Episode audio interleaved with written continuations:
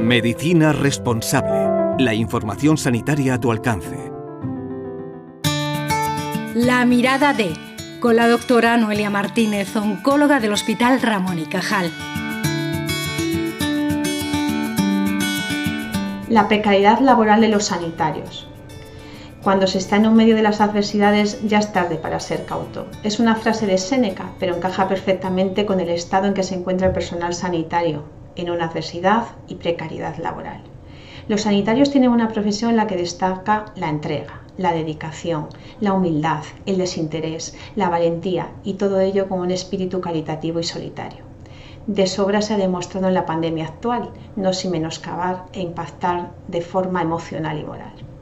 Tras este agostamiento físico y mental, la Comunidad de Madrid se ha abierto en enero del 2022 la presentación de unas solicitudes de las oposiciones, donde se incluyen facultativos de 45 especialidades, pero también celadores, ATS, cuidados auxiliares de enfermería y médicos de admisión.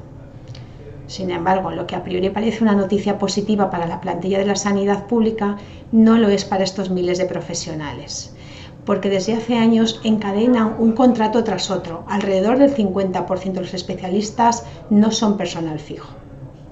Un pensamiento común es que no se entiende cómo los sanitarios en general y los facultativos médicos en particular están continuamente formándose, atendiendo a pacientes, siendo parte de un equipo, trabajar en un entorno sanitario, pero sin estar de forma estable en este sistema, por lo que quieren acceder a un puesto fijo para desarrollar su profesión. Quizá ello está todo justificado por la falta de planificación y el inmovilismo que ha tenido la Administración durante años.